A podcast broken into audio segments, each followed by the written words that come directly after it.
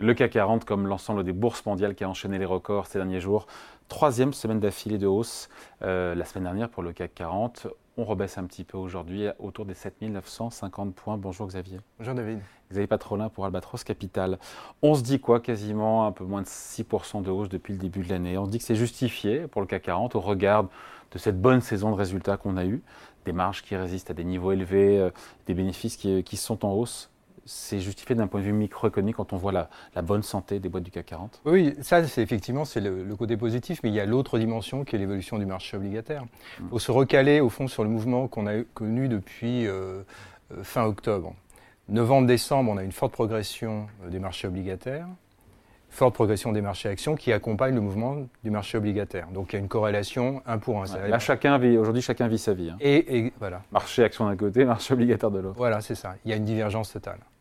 Si on avait le même type de corrélation que sur les deux derniers mois de l'année 2023, le marché aurait dû baisser depuis le début de l'année d'une dizaine de pourcents. Hmm. Alors pourquoi Pourquoi est-ce que le marché parce que la se, se, désolidarise entre guillemets du, euh, du marché obligataire? Parce qu'il y a tout ce contexte, euh, on va dire, euh, d'espérance lié à, au fond, un point bas conjoncturel sur fin 2023 et une amélioration au cours de l'année 2024 il y a l'espérance sur la partie euh, obligataire, baisse des, taux courts, mais on voit bien que là... Moindre espérance. Moindre espérance, mais ça, demeure. Ça demeure. Au fond, le, marché action se dit, euh, peu importe la séquence de... Est-ce que la baisse des taux courts aura lieu en mars, en juin, peu importe, le point haut des taux courts est derrière nous. ça, c'est une certitude. Voilà, c'est une certitude.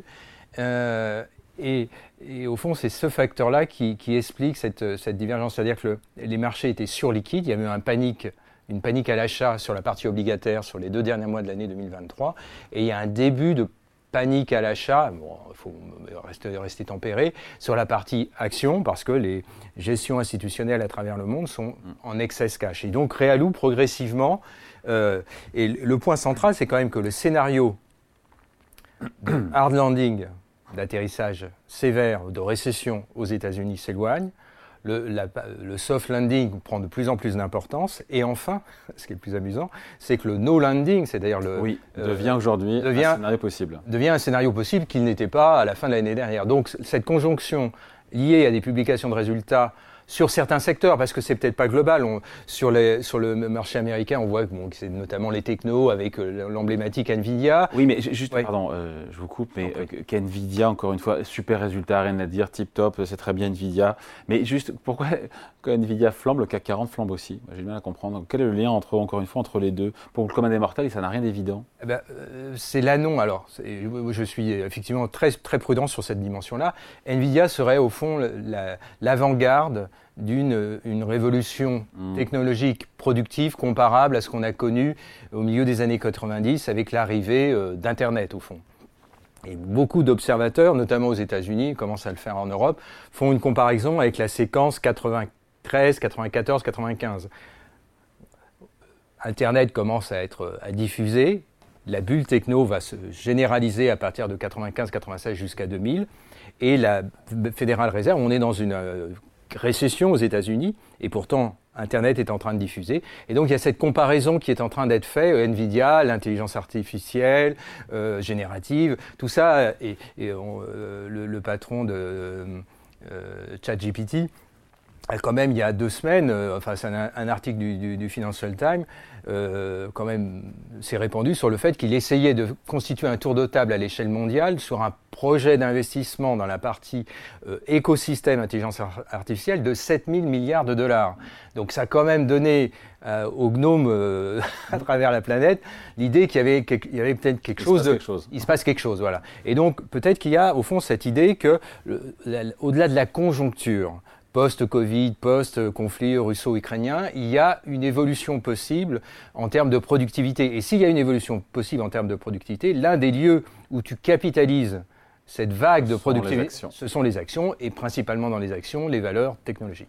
après, on a des patrons du CAC 40 comme qui se sont euh, montrés assez prudents sur euh, leurs prévisions, euh, prudemment optimistes pour l'année en cours. Oui, et c'est le point, moi, c'est le, le, point qui, me fait très, très réservé sur la hausse depuis euh, quelques semaines. C'est qu'effectivement, quand on regarde dans le détail les publications. 2023, c'est top.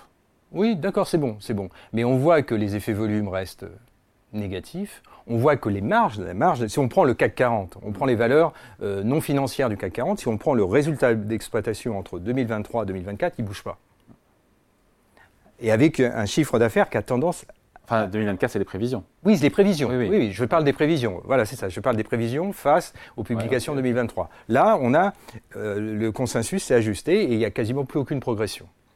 On pourra quand même malgré tout avoir sur certaines valeurs des progressions earnings, mais globalement, euh, parce que après c'est rapporté au nombre d'actions. Si tu as des rachats de, si des rachats d'actions, tu peux euh, quand même faire progresser les earnings par les bénéfices nets par action.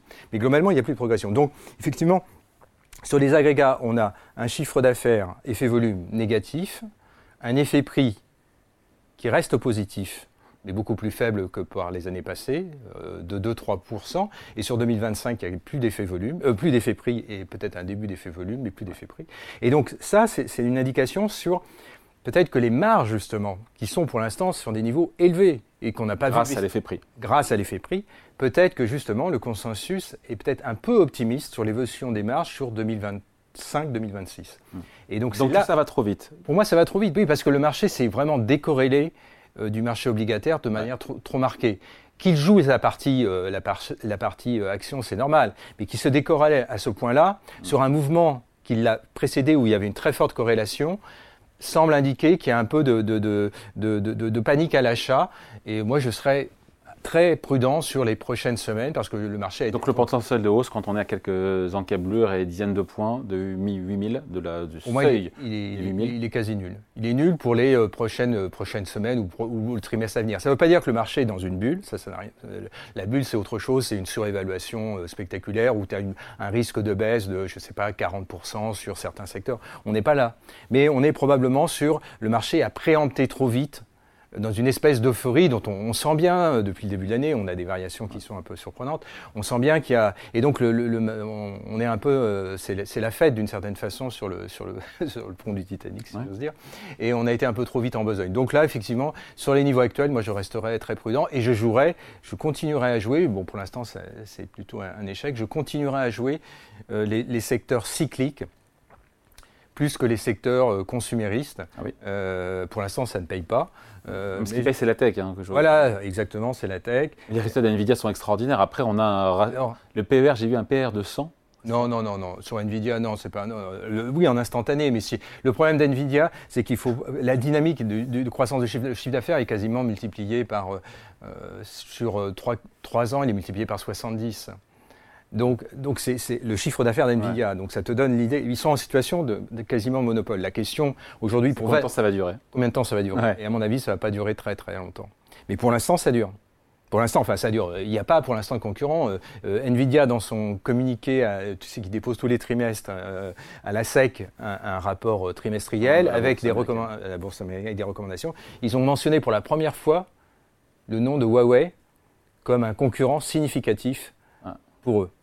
Donc, ouais, ouais, c'est pas AMD, euh, c'est euh, en Chine, euh, voilà. Mais donc, il y a bien la concurrence va arriver. Et donc, la valorisation probablement d'Nvidia et les extrapolations des, analystes sur 2020, 2024, ça me semble jouer parce que là, c'est du carnet de commandes, mais 2025-2026, là, est entaché d'un gros risque parce qu'il suffit qu'un acteur du secteur des semi-conducteurs propose une alternative performante aux, puces euh, de, Nvidia pour que la, donne change euh, significativement. C'est trop tard pour le train, pour monter dans le train Nvidia, c'est trop tard. Ça me semble, bah, sauf à, parier que Nvidia n'est pas sur les deux trois prochaines années de concurrents dignes de ce nom et qu'il n'y ait pas d'alternative. Exactement.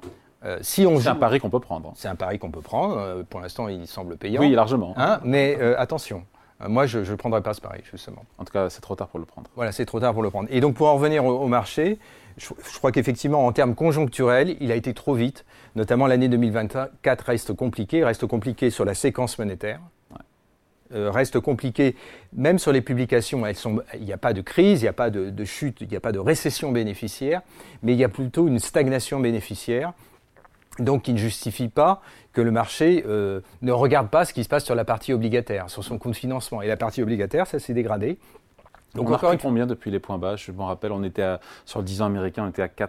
On est monté à 5 en novembre, on est descendu à 4. moins de 4, on est à 4,30, c'est ça. On, est, à 4,30, c'est surtout, surtout sur la partie euh, européenne où le mouvement est plus significatif, bizarrement. Et on a euh, globalement, si tu veux, l'ensemble des marchés euh, obligataires occidentaux ont perdu à progressivement un tiers de la progression qu'ils avaient fait entre fin, fin, fin octobre et fin décembre. Rien de dramatique non plus. Non, d'accord, mais le marché, euh, les marchés actions l'ont complètement ignoré. Ça, c'est vrai. Et donc, si tu veux, rien que ça, on aurait dû avoir un reflux euh, entre, 5, entre 5, et, 5, et, 5 et 10 Parce que de l'autre côté, les bénéfices en instantané, il n'y a pas de révision haussière, ni sur les chiffres d'affaires, ni sur les, perspectives bénéficiaires. Donc, si tu veux, si tu as des chiffres d'affaires qui sont en, en, effet volume négatif et des marges ne s'effondre pas, mais qui continue à s'éroder un peu comme de la neige euh, fond sous le soleil. Mmh. Euh, cette saison. Voilà, cette saison. Eh bien, euh, il n'y a pas de raison de, tu vois, qu'on ait une telle, une telle variation de, la prime de risque. Il faut quand même voir que depuis fin octobre, la progression en PE du, CAC 40, c'est 2,5 points et demi de PE. 2 points et demi de PE eh sur, un, sur un earnings. On a combien aujourd'hui? En absolu? On est à 15. 15 ans. 15 ans ça commence. Ça commence. Ça, S'il n'y a pas de surévaluation, c'est pas la bulle techno, ça n'a rien à voir. Mais ça commence à devenir, vu les facteurs de risque qui demeurent, je trouve que ça, ça commence à devenir un peu. Donc moi, je serai prudent sur les prochains, prochains mois. Ça ne veut pas dire, je ne parle pas de bulles techno, je ne parle pas de tout ça. Non, non, les marchés ne sont pas surévalués parce que justement, comme tu le disais, les marges sont élevées. Elles sont à 14%, les marges d'exploitation sur le CAC 40. Alors certes, avec beaucoup de luxe, alors que précédemment, elles étaient plutôt aux alentours de 10,5, 11. Donc elles ont gagné 2,5, 3 euh, points. Tu vois, c'est significatif. Merci l'inflation. Voilà. Même si on compare par rapport à 2019, c'est-à-dire pré-Covid, euh, le, les chiffres d'affaires a progressé globalement de, 40 50%, euh, les marges d'exploitation, euh, les, résultats d'exploitation ont progressé entre 50, euh, entre 70 et 80%, et la capitalisation n'a progressé que de moins de 50% en cumulé. Donc, si tu veux, le marché est, moins cher qu'il n'était au 31 décembre 2019. Par contre, en, 31, 2019, 31 décembre 2019, les taux n'étaient pas sur niveaux actuels, et l'inflation n'était pas. Donc, voilà. La boucle est bouclée. La boucle est bouclée. Mais il y aura à un moment donné, il faudra bien qu'il y ait réalignement entre marché action et marché voilà. Et donc c'est peut-être à ce moment-là qu'il euh, faudra, euh, donc je ne dis pas euh, vendez tout et aller partir en vacances, mais peut-être couvrir des positions, c'est, n'est pas une mauvaise idée, ou prendre quelques bénéfices, ça me semble de, bonne aloi pour les prochains. En bon père de famille. Hein. Voilà, en quelque sorte. Merci beaucoup. Point de vue signé Xavier Patrolin pour Albatros Capital. Merci. Merci David.